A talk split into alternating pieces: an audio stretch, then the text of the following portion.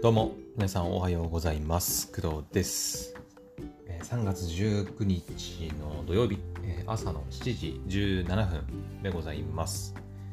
はい、おはようございます。本日は天気が悪いです。天気が悪い。もしかしたらね、多分この収録中に結構ザザザーっていうことが聞こえるかもしれないんだけど、それはですね、雪が屋根から落ちる音でございます。はい。なんかね、なんていうのかな、雪っていうよりは本当にね、雨雪っていう表現が合ってるのかわかんないけど、雨と雪が混じったような、本当にね、べっちゃべちゃな雪って感じ。うん。なんか雪になりかけたけど、みたいな、まだ雨みたいな、そんな感じの雪が、あのね、ものすごい風と、風とともになんか、ビュービュー吹いて、いるような状態です。はい、めちゃくちゃ荒れてます。一応外でね、出て確認したんだけど、寒さ的にはそんなに寒くないんだけど、その体感かな？うん。風当たればね、めっちゃ寒いと思うんだけど、まあ、そんなに夕頃寒くはないから、多分、雪もね、多分雪になりきれないみたいなところなのかな。めっちゃべちゃべちゃでした。積もる感じの雪ではないですね。うん。まあ、凍ることもないと思うんだよね。もうこのぐらいの気温になると。はい、だからまあ、この3連休ぐらいで、多分全部溶けちゃうんじゃないかなっていう気もしてます。はい。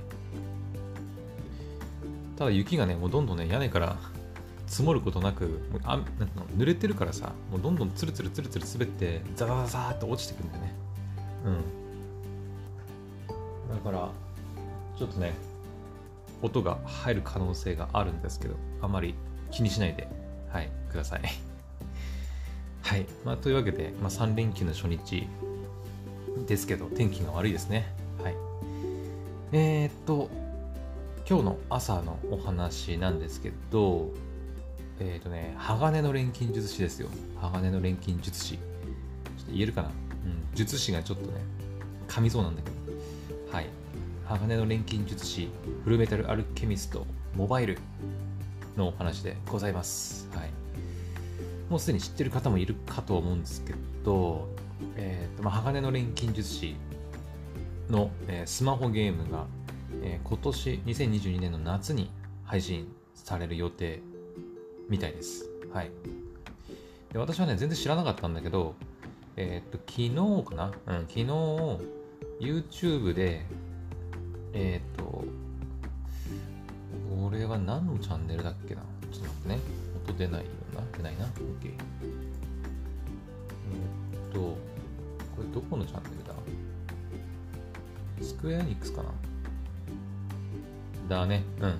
スクエアエニックスさんの、まあ、公式 YouTube チャンネルの方で、えー鋼の錬金術師モバイルの第1弾 PV、第2弾 PV っていうのが、まあ、昨日公開されたんですよ。はい。で、それを私も見て、えーと思って、鋼の錬金術師スマホゲーになるんだと思って、で、ちょっと調べてみました。あの、公式サイトがあるんでね。うん。で、PV ももちろん第1弾、第2弾見たんですけど、うん。で、公式サイトも見てって感じで。で、それをこう、ちょっと今回話していきます。はい。えっ、ー、とね、まず、結論から言うと、めちゃくちゃ面白そう。あの、私あんまりスマホゲームに対するイメージがあんまり良くないんですけど、なんていうのかな、その、どうせゲーム出すんだら、コンシューマー系のゲームというか、その、スイッチだとかさ、プレステ4、プレステ5とか、で出してくれよっていうことの方が結構多かったりはするんだけど、今回の鋼の錬金術師の、えモバイル、スマホゲームに関しては、なんかね、PV とか、まあパッと見た感じだけどね、感じ、すっごいなんか、面白そう。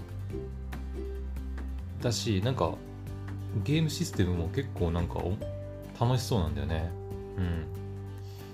これはね、ちょっとやってみたいなって思いました。はい。まあ、今はね、まだあのー事前登録受付中の段階ではあるんですが、うん。もしね、気になる方は、あの PV を第1弾、第2弾が出てて、えーとまあ、公式サイトでもね、いろいろ情報なんかを見れるようになってるので、はい、ぜひ自分でチェックしてみてください。なんかどうやらね、その、鋼の錬金術術師、えー、フルメタルアルケミストの、まあ、ストーリーを、えー、追体験していくっていう感じのものになるみたいです。うん。ね、原作ストーリー、戦闘シーンの数々、心を揺さぶる名作の世界をこだわりの演出で表現。ね、だから、あの、鋼の錬金術師をあの実は全く知らないんだっていう人が、あの、このスマホのモバイルゲームをプレイすることで、ゼロから、その、えっ、ー、と、漫画、アニメの最終回までを多分全部知ることができるんじゃないかなとは思うんだけどね。うん。おそらく。なんか PV で見た感じ、結構その、原作とかアニメの、ほんと最後の方に出てくる敵キャラとかもなんか、チラチラ見えてたんで、多分ね、全部やると思うんですよ。うん。で、戦闘システムに関してはね、えー、っと、あ、てか、あれか、ハガレン20周年記念なんだね。うん。なんか前も言ったね。あの、なんだっけ、荒川博先生の、あ、荒川博先生っていうのは、あの鋼の錬金術師の原作者の方ね。えっ、ー、と、荒川博先生の、えっ、ー、と、新作漫画。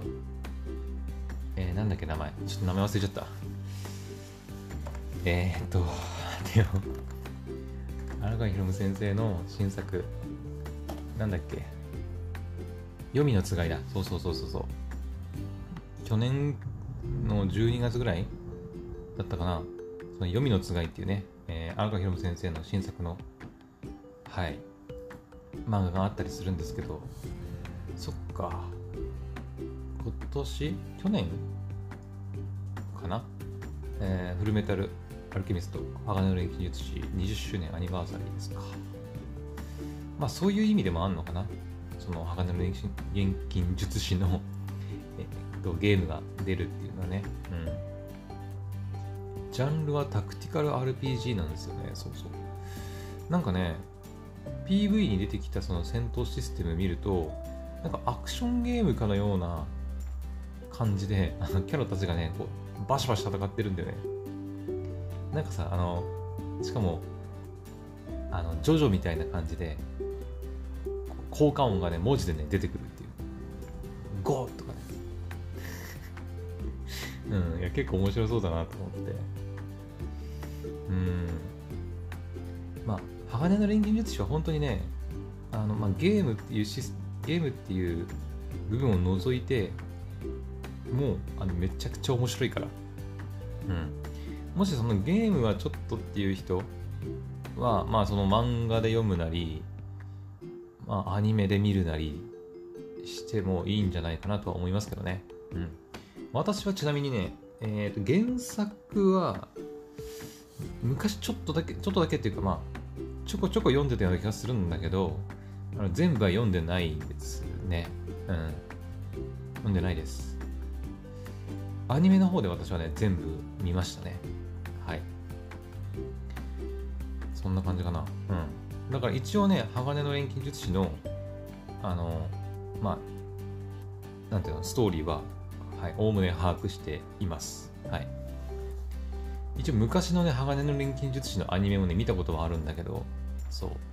鋼の錬金術師って、あのー、鋼の錬金術師、フルメタルアルケミストじゃない鋼の錬金術師っていうのがあるんだよね。実はアニメのね。漫画原漫画は多分その最初からフルメタルアルケミスだったのか。なちょっとそこは分かんないけどそう私もねでもまだ小学校とかの頃にやってたんですよアニメが。鋼の錬金術師っていう本当のあの皆さん知ってると思いますけどあのポルノグラフィティのメリッサ。あの有名な曲ありますよね。あれが一番最初鋼の錬金術師の前のアニメのオープニングテーマだったりするんですよね。うん。あの、君の手でってやつね。有名なやつね。そう。結構昔の鋼の錬金術師の歌もすごいいいのいい曲ばっかりでね、うんまあ、その一番最初のテーマソングテーマソングというかオープニングテーマっていうのがメリッサでしたねもうだからハガレンといえばメリッサみたいな部分がね実はあったりするのかなと思うんですけどまあただそのハガレンはもう昔のハガレンのアニメっていう感じで、うん、あのフルメタルアルケミストとはまた別なんだよね。うん。で昔の方のハガレンに関しては、えー、っとね、なんか結構中途半端なところで終わってるんだよね、確か。うん。で、その私も小学校の頃になんかそれを見てた記憶があって、で、鋼の錬金術師ってなんかあこんな中途半端な感じで終わるんだっていうイメージがね昔ちょっとあったんですよね。うん。その小学生だったからまあいまいちよく分かってないっていうのもあるんだろうけど。うん。だったんだけどでいつだったかな？中学高校中学ぐらいかな？にえっ、ー、とね確か中学か高校ぐらいに鋼の錬金術師のフルメタルアルケミストっていうアニメもうまた別の新しくやりますよっていうのが始まってで、それを家族と一緒に、まあ、見てたりしてたんだけど、私は途中からね、見なくなっちゃって、なんでか忘れたんだけど、うん、なんでか忘れたんだけど、見なくなっちゃって、で、結局、えっ、ー、と、ハガレンはね、全部こう、知らずにこう、なんか、まあ、年を重ねていったんだけど、大学入ってからだったかないや、違う。結構大人になってからだな。うん、結構大人になってから、あそういや鋼の錬金術師って全部見てねえわというふうに気づいてでそれであの UNEXT だったかな？UNEXT で一気見しましたアニメを。はい。アニメの話数もねそんなに多くないんだよね鋼の錬金術師って。50何話とかじゃなかった？えっ、と鋼の錬金術師フルメタルアルケミスト。あこれもうちょっと64だね。64話。まあ、くらいなんで、まあ、そんなに多くはないですね。まあ、見ようと思えば、うん、結構すぐ見れちゃうんじゃないかな。はい。まあ、何クールぐらい？えっ、ー、と、48だから、まあ、5クールぐらいかな。大体。ですかね。はい。まあ、5クールって言ったら多い、多いって感じる人もいるかもしれないけど、うん。あ、そんな感じで、鋼の錬金術師は、まあ、アニメで見れば64話あったりするので、はい、アニメで見たい方は、まあ、Unext なり、他の配信サイトでも見れるんじゃないかな。うん。はい、ぜひ見てみてください。で、えー、ゲームの話に戻るんだけど、キャラクターとかも見れるのか。エドワードエル・エルリック。通称エドね、エド。パクさんね。うん。あの、今さ、あの、ネットリックスだっけ？ネットリックスだけじゃないのかな？あの、実写版の鋼の鋼の錬金術師もやってたりしますよね。ね、ちょっとアルバム全然見てないけど、うん、ちょっと、うん、まあ面白いのかどうかわからないので、ここではちょっとコメント一応差し控えるけど、私は見てません。はい。ちょっとイメージが崩れちゃったりするのが嫌だなっていうのもあって、うん、ちょっと手は出しにくいかなっていう気はしてます。はいうん、やっぱね、そのエドワード・エルリックといえばやっぱパクさん、パクさん、パクロミさんっていうね、こうイメージがやっぱあるので、そのイメージを崩されるのがちょっと嫌だなっていうのがあったりしますね。うん。まあ、同様にアルフォンスとかもね、そうかな。うん。アルフォンスはやっぱ釘宮さんだよねっていうイメージがやっぱね、ああるので、あと、ま、マスタング大佐ね。まあ、多分一番人気なのかなどうなんだろう。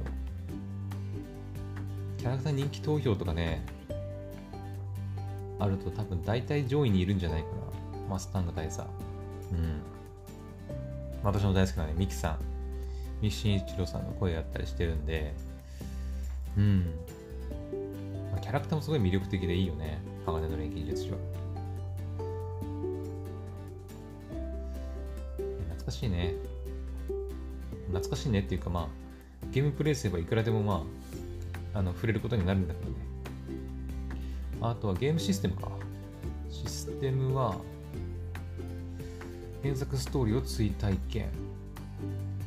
えーコミックス、鋼の錬金術師のストーリーが豪華キャストに、豪華キャスト陣によるフルボイスで展開。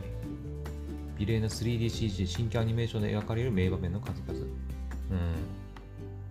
フルボイスっていうのは、まあ、ありがたいといえばありがたいよね。えー、っと、そう、バトル表現。うん。あのバトルシステムがね、いまいちそのわかんないんだけど、PV 見る感じ、なんかその、なんかね、格ゲーみたいな、まあ、公式サイトでも見れば載ってるんだけど、なんか格ゲーみたいなね、キャラのこう、なんか HP ゲージみたいなのがあって、何なんだろうっていう。これ格ゲーですかみたいな。と思ったら、なんか、そのさっき言ったタクティカル RPG、その戦術ゲームみたいな、なんかキャラクターのをコマみたいな感じでこう動かして戦うみたいな戦術ゲームみたいなね、なんか要素もあるみたいで、これどんなゲームになるんだろうって、ちょっとかなり気になるよね。もうスペシャルの部分では Twitter アイコンなんかも配布してるんだね。うん。なるほど。あとは、まだそんなに情報がバンバン出てるわけではないか。まあ、Twitter なんかもね、あったりするみたいですけど、うん。今は、まあ、事前登録、まあ、さっきも言ったけど、事前登録を受付中っていう感じで、で、そう、もう一つ、あの、言っておかなきゃいけないのがあって、えっ、と、今ですね、クローズドベータテストの参加者を募集してるんですよ。うん。要は、あのー本配信する、夏ね、ん？夏だよね。夏に、まあ、本配信するにあたって、まあ、現段階でのその要は、ゲームのテスト、テスターみたいなものかな。うん。まあ、そのクローズドベータテストっていうのが行われるらしくて、それをやってくれる人を今募集しています。はい。そのページもあります。公式サイト行けば見れます。で、私ね、これ参加しようかなと思ってて、参加しようかなっていうのは、その、応募、そう、まあ、抽選なんで、うん。あの、募集人数はね、6000人。えっ、と、iOS が3000人、Android が3000人っていう感じになってて、まあ、募集人数超える場合は、抽選で参加者決定しますとなっているので、まあ結構いるんじゃないかな。うん。はい。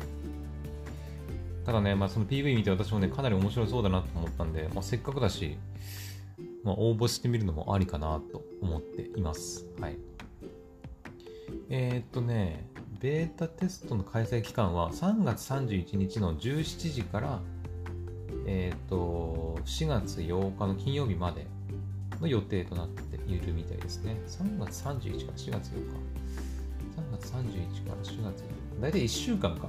うん。3月の終わりぐらいから、まあ、1週間ぐらい、約、ですかね。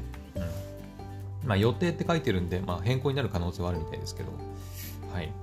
で、このベータテストの募集期間なんですけど、3月11日から募集してるらしくて、もうすでにね。で、3月の22日火曜日、来週の火曜日か、の23時59分までの予定となっています。はい。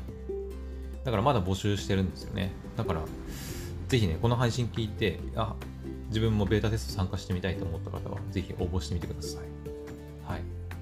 で推奨動作環境なんかも書かれていて、iOS13.0 以降、iPhone8 以降、システムメモリ 2GB 以上の端末とかね。で、Android の場合は、えー8、Android 8以降、64ビット対応、まあシステムメモリ 4GB 以上の端末。で、Android に関しては CPU の Snapdragon 835以上を推奨しておりますと書いてあるんですが、まあ、私の iOS 端末は一応 iPhone8 以降で、えっ、と、iOS 今15とかかな。なんで一応できるけど、まあ重くて多分話にならないと思う。うん。本当最低限のゲーム、うん、最低限のね、要件しか満たしてないからね。うん。で Android で、まあ、やるならね、やろうかなと思ってます。はい。私の Android の Galaxy S20 はね、スナップドラゴン865を積んでるんで、まあ大丈夫でしょう。はい。Android も OS12 だったかなはい。になってるんで、問題ないと思います。はい。んで、募集人数はまあ6000人と。まあ日本人は iOS ユーザーが多いから、iOS の方が多分、多分ね、あの、倍率高いと思います。はい。まあ、Android ユーザーはそんなに多くないから、日本の場合。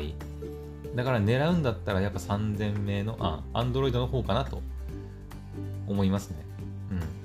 iOS と Android 半々だから3000名3000名なんで、どう考えたって iOS ユーザーの方が多いと思う。iPhone ユーザーの方が日本は多いので、うん。どうしてもや、あの、なるべくね、確率上げたいんだったらやっぱ Android の方で応募するのがいいのかなと思いますね。まあ、選べるのかなそもそも Android とか iOS とか。選べるよね。さすがにね。はい。んで、えー、応募にはスクエニメンバーズへの会員登録過去無料が必要と。うんうんうん。まあ、そのぐらいかな。えー、日本国内に居住している方を対象としている。いろいろ注意事項があるんだよねはい。まあ、その辺の注意事項はね、個別で皆さん自分でね、見てみてください。私も一応確認してから応募しようかなと思っております。はい。というわけで、えー、鋼の錬金術師の、えー、スマホゲーム、鋼の錬金術師フルメタルアルケミストモバイルが、え、今年の夏に配信される予定らしいので、ぜひ皆さんもチェックしてみてください。えー、現在は事前登録受付中で、えーと、クローズドベータテストの参加者も募集しているみたいなんで、私も後ではい、応募しておこうかなと思います。はい。それでは、えー、今回の配信は以上となります。また次の配信でお会いしましょう。バイバイ。